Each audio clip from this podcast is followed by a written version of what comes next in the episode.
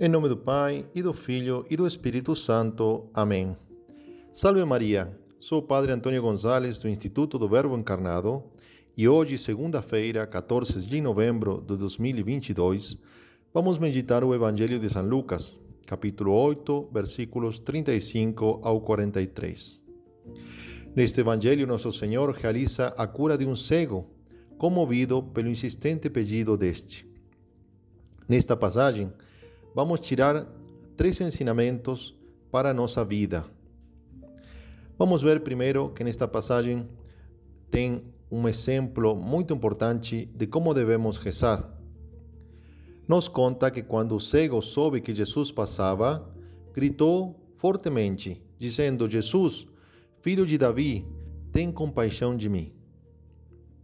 Também nos conta que quando alguns repreendiam-no para que ficasse em silêncio, gritava ainda mais.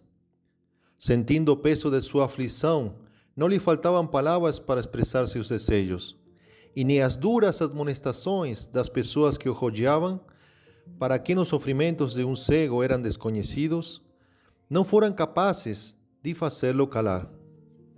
Clamava porque sofria, e sua perseverança foi recompensada, pois nesse mesmo dia recebeu a graça da visão. Agora bem, o que o cego fez para obter alívio de seus padecimentos corporais é o que nós devemos fazer para obter alívio de nossos padecimentos espirituais. A nossa necessidade é muito maior. A falta de fé, por exemplo, é uma desgraça maior que a falta da visão. E quantas vezes nos falta fé? Os lábios que podem expressar as necessidades do corpo podem, sem dúvida, expressar também as necessidades da alma. Oremos, pois, irmãos, com sinceridade e ardor.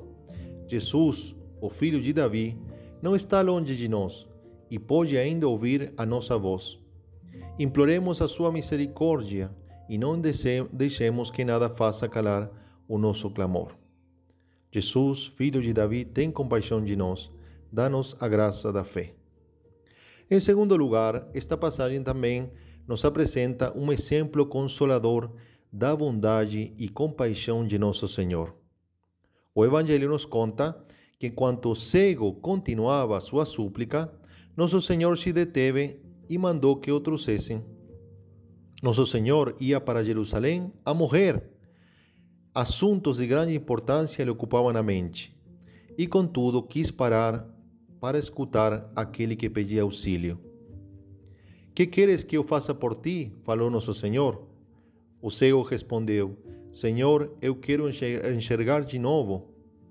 Jesus lhe disse: Enxerga, pois, de novo. A tua fé te salvou.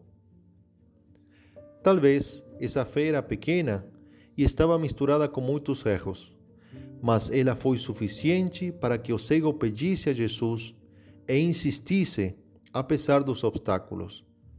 E como ele pediu com fé, nosso Senhor não o rejeitou. Passagem como esta se encontram no Evangelho para consolo de todos os desventurados.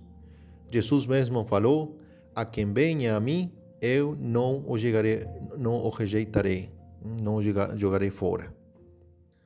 Finalmente, esta passagem nos ensina, através de um exemplo, como deve se comportar todo aquele que recebeu alguma graça ou bênção de mãos de nosso Senhor. Quando o cego recebeu a visão, seguiu a Jesus glorificando a Deus.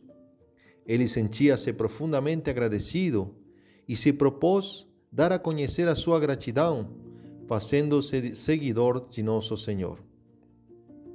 O amor acompanhado da gratidão é a fonte de onde emana a obediência do cristão. Para que um homem tome a sua cruz e confesse Jesus perante o mundo hum, e se consagre a seu serviço, é necessário que ele reconheça que deve tudo, tudo a nosso Senhor, que a Ele deve a existência, o perdão, a paz, a esperança e todas as outras graças.